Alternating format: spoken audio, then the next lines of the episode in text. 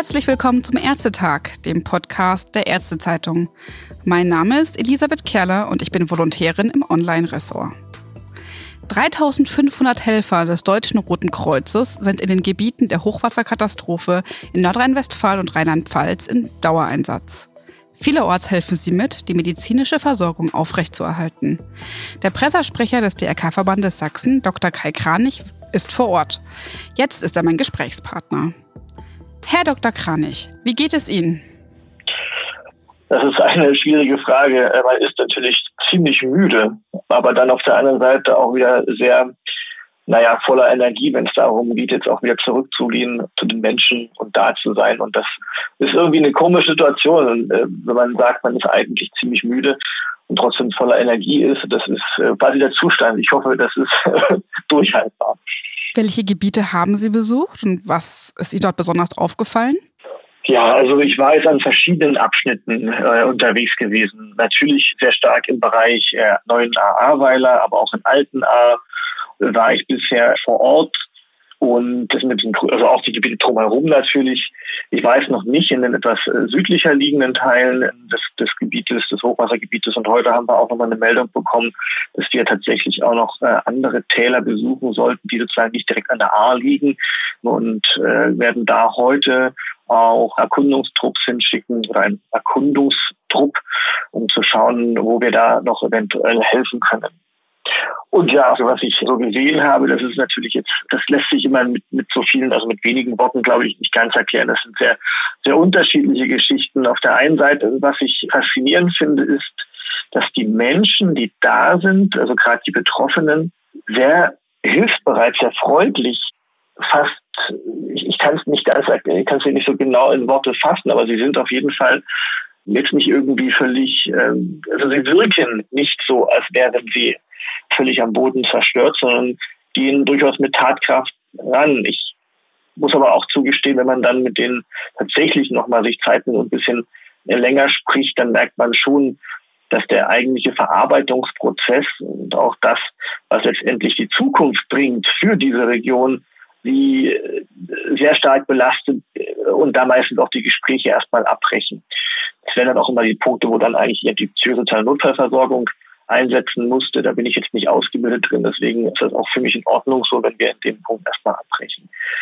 Ansonsten, ja, äh, was mir jetzt äh, von der Lage aktuell äh, besonders in den Sinn kommt, ist, dass wir halt in einen Betreuungseinsatz übergegangen sind. Das kann man eigentlich sagen. Es geht also hier nicht mehr um Retten, das schon länger nicht mehr Bergen. Ja, ist ein Thema, aber jetzt vor allen Dingen eher eine Betreuungslage mit angebunden mit dem Thema Hygiene und den Aufbau von, ich nenne es mal, temporärer Infrastruktur, die aber natürlich auf einen längeren Zeitraum auch angelegt ist. Und das sind so ein bisschen die Sachen, die wir jetzt machen, also viele erkunden, Standorte erkunden für Wasserversorgung, für Stromversorgung, für medizinische Hilfspunkte.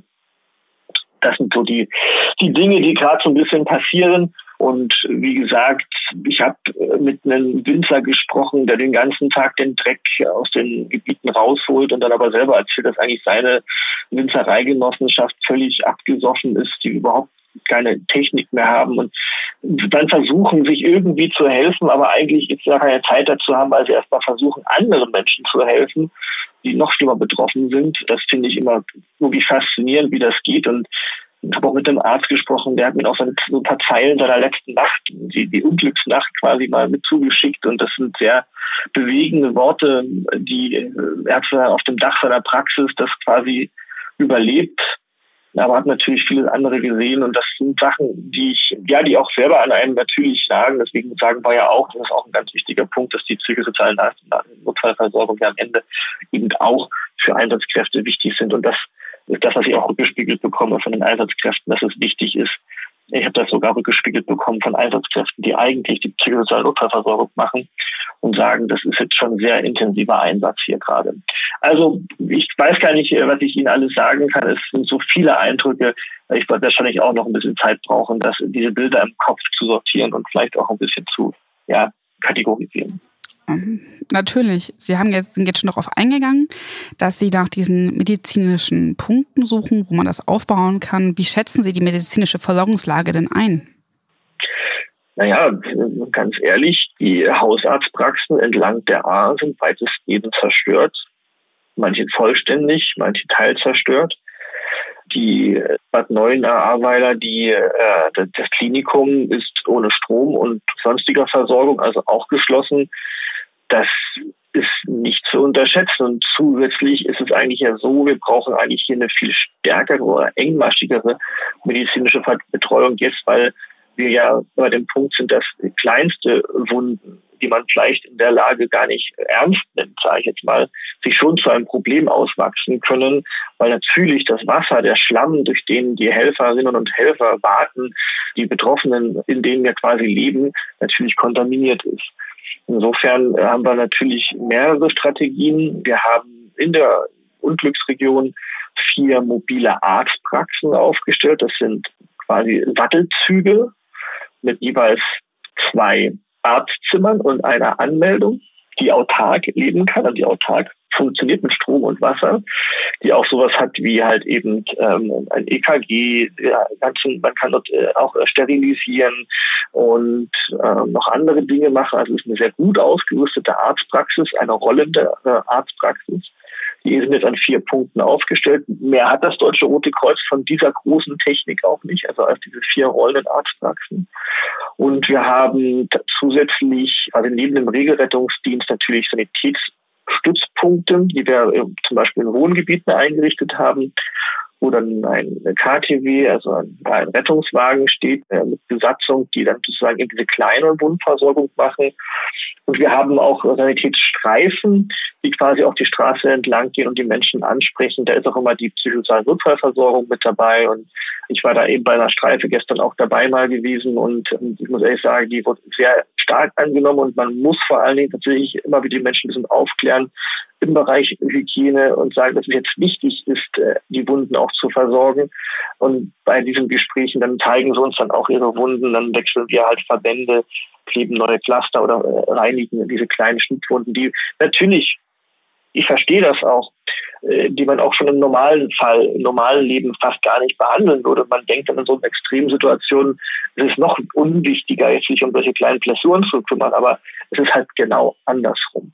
Und deswegen haben wir uns sehr stark darauf, konzentrieren wir uns sehr stark auf das Thema eben der medizinischen oder der grundlegenden äh, sanitätsdienstlichen Versorgung und bauen jetzt weiter auf das ganze Thema Hygiene, Prävention, auch hier in der Richtung bessere Versorgung mit Wasser, mit Wasser zum Waschen, mit, mit Duschen möglicherweise und Strom, dass wir sozusagen hier auch äh, die Bevölkerung vor Ort unterstützen können. Würden Sie dann sagen, dass gerade diese Hygieneprobleme und diese kleineren Wunden das nächste große Problem im Hochwassergebiet wird?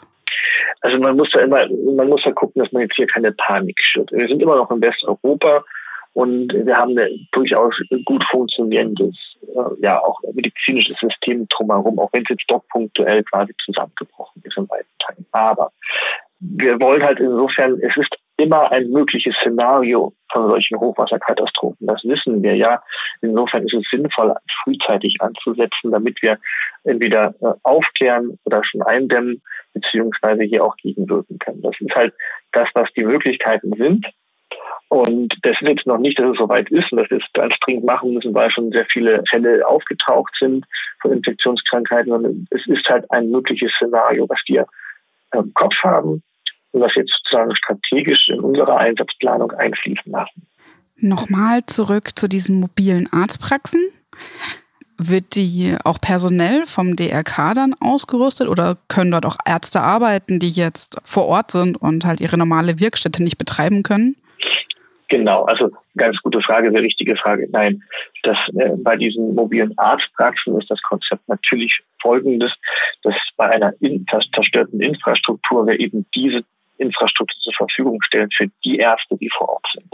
Also wir hatten gestern auch mit der Kassenärztlichen Vereinigung einen Termin gehabt, die das hier in der, in der Krisenregion organisiert. Die organisieren das zum Beispiel eben auch mit dem Personal aus dem Krankenhaus. Wir haben aber auch eine Arztpraxis ganz genau, also die in Altenaar äh, völlig zerstört worden ist. Die haben wir dann sozusagen ein Dorf weiter quasi mit dieser mobilen Arztpraxis wieder aufgebaut. Da ist auch der gleiche Hausarzt quasi vor Ort, der auch in Altenart eine Praxis hatte und der zwar behandelt dort so gut es eben geht seine Patienten weiter. Natürlich ist das immer auch eine Frage der Information. Wir müssen das natürlich auch zu den Menschen tragen, dass diese Arztpraxis weiter existiert. Das sind auch noch solche Aufgaben von den mobilen Streifen, sage ich jetzt mal. Aber ja, also ganz klar, das DRK stellt hier bei den mobilen Arztpraxen nur die Technik für die Ärzte, die hier vor Ort sind und eben diese Infrastruktur nutzen wollen. Würden Sie sagen, dass das noch eine Aufgabe ist, die man auch von außen vielleicht ganz gut unterstützen kann? Eben indem wir zum Beispiel hier wiederholen, wo die Arztpraxen stehen, diese mobilen, dass dann Leute, die es vielleicht zufälligerweise hören, das gleich weitertragen können?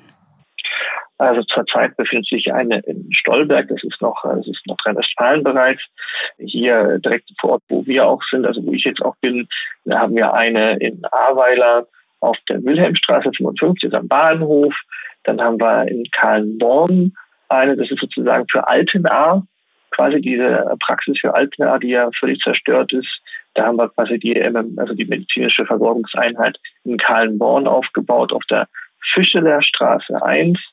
Und dann haben wir noch eine aufgebaut, die ist aber noch nicht in Betrieb, in Dernau, quasi am Ortseingang kommend von Ahrweiler direkt an der Bahnschiene.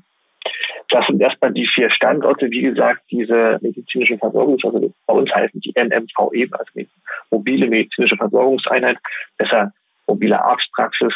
Die, davon gibt es vier Stück bundesweit und die vier sind alle jetzt hier im Einsatz. Und wir müssen ehrlich sagen, wir sind sehr, sehr froh, auch stolz, dass wir die haben, denn es gab einige Widerstände für diese sehr große Anschaffung, die ja über Spendenmittel auch quasi angeschafft worden sind.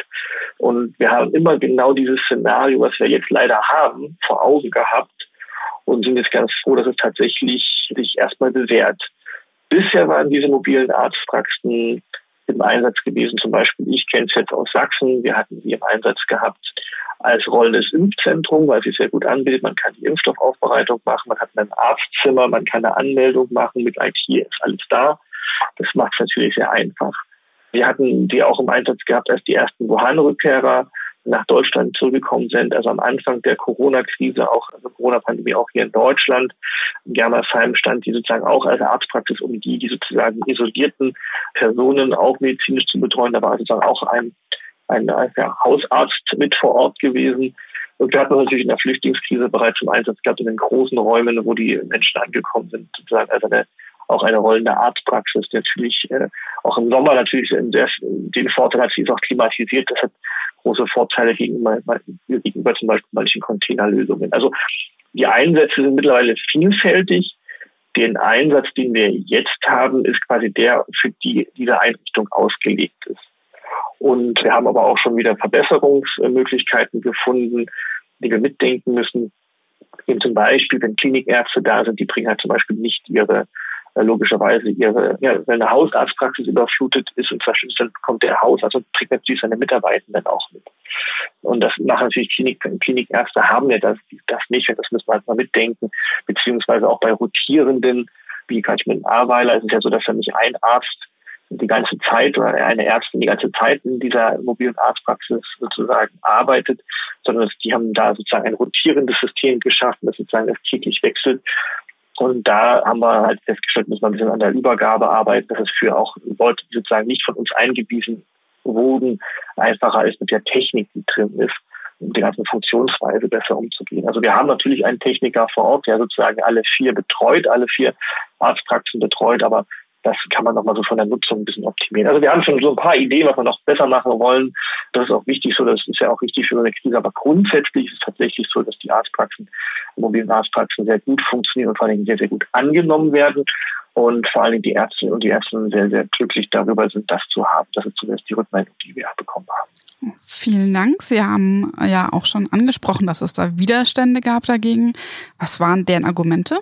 Naja, zu teuer, zu groß, braucht keiner, um mal so auf den Punkt zu bringen. Das ist halt manchmal so, ist etwas sehr Neues und äh, man kann darüber äh, nachdenken, ob es vielleicht andere Lösungen auch gibt. Also natürlich gibt es auch sanitätsdienstliche Anhänger, sage ich mal, die wir haben, die viel kleiner sind, aber die laufen halt nicht autark. Die MMVE, also die mobile Arztpraxis, haben wirklich drei Tage quasi auf der grünen Wiese stehen oder eben in einem Katastrophe-Schlammgebiet, ohne dass irgendwie jemand Strom anschließt, ohne dass Wasser und Abwasser angeschlossen ist, kann da ganz normal funktionieren mit Satellitenanbindung. Das ist halt auch ein sehr, sehr großer Vorteil. Und da hat man immer gesagt, das braucht man doch eigentlich alles gar nicht. Man hat doch dann immer solche Anschlüsse sofort und wir merken gerade, nee, hat man halt nicht. Ne? Das ist nicht selbstverständlich. Das hat man vielleicht nach drei, vier Tagen, aber nicht am Anfang, wenn es wirklich die Akutphase ist. Also insofern, ja, hat sich in jedem Fall ausgezahlt, hier an dem Plan zu, weiterzuverfolgen. Und das Ganze ist ja so ein, ein größeres Projekt. Das nennt sich ähm, Labor 5000, also die Betreuung von 5000 Menschen ohne Infrastruktur. Und das sind die Elemente, die jetzt hier auch im Einsatz sind, die sozusagen, also Labor 5000 heißt deswegen, weil sozusagen ja auch viele Versuche sind. Also wir bearbeiten damit Sachen, die wir sozusagen ausgedacht haben. Wir können halt zum Beispiel, das ist das Tolle, eben nicht nur so eine Arztpraxis hinstellen, wir können auch ein ganzes, ja, ein größeres Dorf mit bis zu ja, 1, 2000, also bis zu 5000 Bewohner dann auch wirklich mit Strom versorgen zum Beispiel. Ja, das sind riesige Aggregate, die da im Einsatz sind und haben dazu das Thema Wasser, nicht im Sinne von Wasseraufbereitung. Das äh, sagt man, ist für Westeuropa jetzt eigentlich nicht unbedingt sinnvoll, weil wir können das Wasser eigentlich aus einer nahegelegenen Quelle, die nicht verschmutzt sind, auch holen. Aber es muss trotzdem ja vor Ort sein, auch als Trinkwasser oder als Brauchwasser zumindest. Auch braucht es trotzdem bestimmte Standards, die erfüllt werden müssen. Das sind alles so Elemente, die wir tatsächlich in diesem Labor 5000 vorgedacht, vorgeplant haben und hier sind einzelne Komponente bereits in dem Katastrophengebiet erstmalig, muss man tatsächlich auch sagen, im Einsatz. Denken Sie, dass in den gegenwärtigen Diskussionen rund um den Ausbau des Katastrophenschutzes und die Neuorganisation auch die mobilen Arztpraxen oder dieses Labor 5000 größeren Zulauf gewinnen? Also wir hatten gestern auch den Vizepräsidenten des Bundesamtes für Bevölkerungsschutz hier vor Ort gehabt. Der hat sich das angeguckt und er hat zumindest erstmal auch gesagt, dass das sehr wichtige Einsatzmittel sind, die jetzt hier vor Ort sind. Und wir werden uns natürlich dafür weiter einsetzen und machen das auch gemeinsam, denke ich, dass dieses, dass dieses Projekt Labor 5000 weiterentwickelt wird und wir möglicherweise eben die Sachen, ja, vielleicht auch sozusagen, wie gesagt, das sind jetzt alle Einheiten, die das haben oder ein bisschen können, sowohl Strom wie auch eben diese rollenden Arztpraxen sind jetzt hier in dieser einen Region auch gebündelt. Das zeigt also, da hätten, wir hätten noch mehr Standorte, die wir bedienen könnten. Das ist jetzt sozusagen nicht so, dass wir jetzt sagen, es gibt nicht mehr Bedarf. Also insofern die Weiterentwicklung ist, glaube ich, sinnvoll und wir als das Deutsche, also als Rotes Kreuz werden uns dafür auch einsetzen und stark machen, vor allen Dingen, dass das hier auch natürlich dann durch die Politik auch finanziell untersetzt wird. Vielen Dank. Ich würde gerne noch mal ein anderes Thema ansprechen. Und zwar könnte es in den Hochwasserregionen zu einem starken Anstieg der Corona-Infektionen kommen, warnen Ärzte. Deswegen sind auch schon Impfbusse im Einsatz. Dr. Klaus Reinhardt, Präsident der Bundesärztekammer, hingegen hat in einem Interview mit dem Deutschlandfunk gesagt, er halte Helfer für keine Superspreader, solange ihr Einsatz im Freien stattfindet. Wie schätzen Sie die Corona-Gefahr für Helfer und Betroffene ein? Das sind medizinische Fragen und ich habe mir gelernt, dass auch Mediziner untereinander sehr verschiedene Ansichten da haben können und das wollen wir auch haben. Das ist für uns nicht das Problem. Wir würden uns da in diesen der Diskussion eher nicht beteiligen. Was für uns aber ausschlaggebend ist, und das habe ich jetzt zumindest auch gesehen, dass vor Ort das Impfen nachgefragt wird. Der Impfbus ist da, er wird gut angenommen, der steht genau neben der mobilen Arztpraxis. Und es kommen halt viele Menschen noch mit weiteren äh, Wünschen, gerade Tetanusimpfungen gerade äh, ist, ist gerade ganz akut, dass da viele Menschen sich impfen lassen wollen. Also insofern denke ich, dass ja, es ist klar, dass man den ganzen Tag jetzt hier in der Region nicht unter Maske diese schwere Arbeit auch verrichten kann. Und deswegen hier natürlich diese, diese Säule der Pandemiebekämpfung, also quasi die, die Hygieneregeln in vielen Bereichen vielleicht jetzt nicht äh, so tragfähig sind. Nichtsdestotrotz hat gerade das Thema Impfen aus meiner Sicht einen großen Antrag und Anklang gefunden, auch in den betroffenen Regionen, also insbesondere in Ahrweiler, wo der Impfbus halt auch steht. Und ich finde, das ist ein guter Ansatz. Denn Impfen ist eine der wichtigsten Säulen, um die pandemische Lage in Deutschland ja auch der, der Lage Herr zu werden. Ob das jetzt sinnvoll ist oder nicht sinnvoll ist, dazu würden wir uns nicht äußern, weil letztendlich Impfen bleibt und ist eine freiwillige Geschichte. Was denken Sie, ist jetzt die nächste wichtigste ähm, Handlungsoption, die Sie haben? Was sollte als nächstes angegangen werden?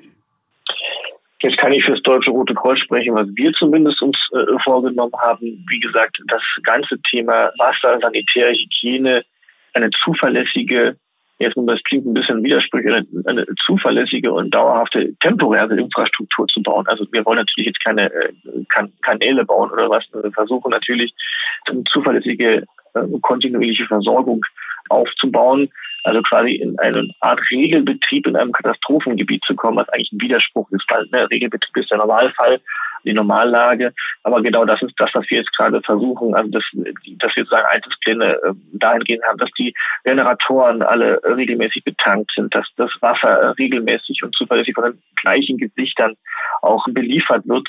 Weil wir haben halt gemerkt, dass, dass die Menschen, die Betroffenen auch freut, wenn sie sozusagen auch quasi wissen, das sind ihre Helfer jetzt hier vor Ort und man kennt sich mit Gesicht. Das ist nicht dieser, wie in der Akutphase, da tauscht man sehr viel und schnell durch, weil es einfach sehr belastend ist für alle. Und diese, diese Anspannung, diese, dieser Einsatz.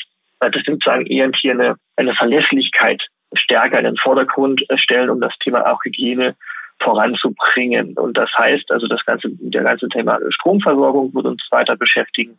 Das Thema, wo wir heute mal drüber nach, äh, nicht nachgedacht haben, wo wir jetzt die ersten Ansätze haben, dass sich Menschen auch duschen können. Das ist uns sehr wichtig, was wir, was wir aufbauen. Und äh, das sind so die, die, die Dinge, in die wir uns jetzt ein Stück weit entwickeln wollen. Äh, möchten Sie unseren Hörern noch was mitteilen? Vielleicht ein Ratschlag, was man aus der Ferne tun kann? Ein Ratschlag und ein Wunsch, was ich zumindest habe, was wir hier immer wieder auch vor Ort erleben, sozusagen unkoordiniert Sachspenden äh, hierher zu bringen, ist eher für die Einsatzgeschichte eher aktuell belasten. Die äh, Personen haben tatsächlich, wenn dann ganz konkrete Vorstellungen, was sie jetzt brauchen. Das ist halt im wenigsten Fällen sowas wie Kleidung oder andere Sachen, das ist hier gut da. Und die Menschen hier vor Ort werden natürlich auch regional versorgt. Sie haben meistens bekannte, Verwandte, Freunde hier in der näheren Umgebung und äh, die, die helfen, da, da hilft man sich sehr, sehr, sehr, sehr, sehr viel untereinander. Ich habe zum Beispiel immer wieder aus Sachsen Anfragen, können wir nicht einen Hilfstransport mit irgendwelchen Sachen rüberfahren, wo ich immer sage, so, das macht jetzt mal logistisch, ich verstehe den Wunsch der Menschen zu helfen und das ist großartig. Ich äh, bin da immer wie in einer gewissen zwiespältig ist das für mich, aber ich muss sagen, aus einsatztaktisch-logistischen Gründen macht das keinen Sinn, aus Sachsen hierher jetzt zum Beispiel Hilfsgüter wie Kleidung oder sowas zu bringen. Also das ist, kann man regional viel, viel sinnvoller organisieren. Und deswegen ist halt der große Wunsch, dass man sagt, okay, die äh, Geldspende ist tatsächlich immer noch das, was am meisten hilft, was auch vor allen Dingen längerfristig hilft, den Menschen vor Ort, aber auch zum Beispiel für den Katastrophenschutz selber und die Beschaffung von eben mehr Ausrüstung in diesen Bereichen. Das ist, glaube ich, ein guter Hinweis. Ein Hinweis habe ich noch. Ich finde die Verkehrslage, gerade so in neuen Ahrweiler, ähm, ja, schon sehr hoch. Also ich empfehle, würde große Bitte, fahren Sie nicht am Wochenende hin, sich das irgendwie anzugucken. Ich weiß, das ist vielleicht interessant. Machen Sie es nicht. Die, die, die Straßen sind extrem verstopft. Und wenn Sie helfen wollen, es gibt Helfer-Shuttles, die Sie von, die von anderen Orten auch runterbringen, wo Sie sozusagen auch zu Einsätzen kommen. Das kann ich einfach nur mitgeben. Das würde auch die Arbeit vor Ort erleichtern. Vielen Dank, Herr Dr. Kranich, für dieses freundliche Gespräch und ich wünsche Ihnen noch viel Erfolg. Sehr gern. Dankeschön auch.